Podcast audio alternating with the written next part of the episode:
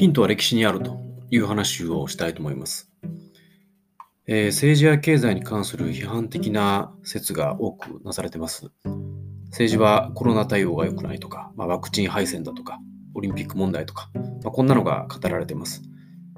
経済は他国に比べて GDP の成長率が低いとか、まあ、生産性が低いとか、まあ、よくよく言われています。いずれもあの事実だろうというふうに思います。ですが、その責任の一端は我々自身にあるということふうに思います。我々が選んだ政権ですし、経済に至っては我々全員が生産者であり、また消費者ですと。えー、責任の大小はあれど、こうなった原因の一部は我々全員の行動、あるいは言動にあるというふうに言えます。さて、これからどうなるか。ヒントは歴史にあるというふうに思います。と、歴史好きは必ず常にこう言うという話です。えー、日清日露戦争の成功体験が後の第二次大戦の敗戦を招きました。敗戦での農地解放、財閥解体などがあって、結果として高度経済成長を招きました。高度経済成長の後はバブル経済が来て、えー、バブルの崩壊が来ました。いずれの事象も、そうなった結果には、そうなる原因があったということを物語っています。まるで、え、平清盛から木曽義仲、源義経、源頼朝と政権のヘゲモニーが移転していった平家物語を読むようです。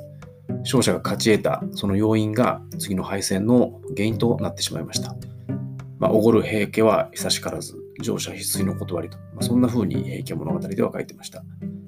今、我々が感じている敗北感は、きっと将来の大きな成長への礎になるというふうに信じています。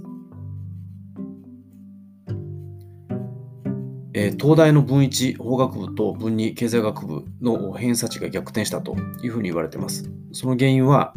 出口の評価の差であると思います。法学部の出口は司法試験を受けて弁護士になるとか、あるいは公務員試験を受けて官僚になるかといったところだと思います。経済学部は金融、コンサルなどが多いと思われます。もちろん法学部から経済学経済界に進出する人もたくさんいると思いますが、まあ、全体の傾向として書いています。えー、最優秀層がゴールドマン、マッキンゼーの方が良いというふうに思ってきている証拠であるというふうに思います。えー、中にはリクルートのような会社に入って修行して、えー、若いうちに起業したいということを考えている若者も多くいそうです。毎日のように首相の会見がありますが、私が気になっているのが話している内容、その是非というよりもその表情です。笑顔がない、表情が暗い、肌ツヤが悪いというふうに見てます。えー、考えてみればですね、過去私が物心がついてから見てきた歴代の首相がほとんどこんな感じになってました。能力を発揮してやりたいことをやったという首相はごく一握り、まあ、その発生率は1割ぐらいでしょうか。一方で会社の社長はどうかなというふうに思います。例えば、時価総額上位100社の過去何代かの社長にアンケートを取ると、おそらく多くが、え自己実現を果たしたというふうに回答すると思います。もちろん中には不祥事とか業績悪化とかでご苦労される経営者も多いと思いますが、発生率から言うと低いんではないかなというふうに思います。えこんな現象を見てると、最優秀層が経済界に行こうという気持ちはよく理解できます。え同じ経済界でも入ってからトップになるまで数十年かかる大企業ではなくて、起業して早期にそのゾーンに入ることを目指すということもあろうかと思います。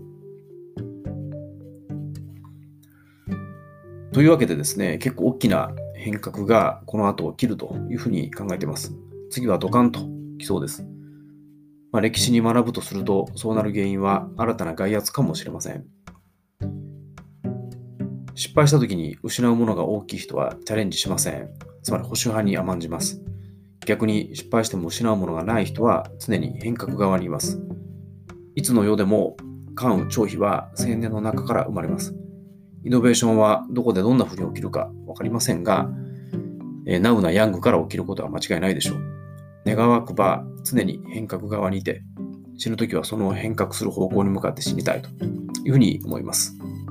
今日は以上です。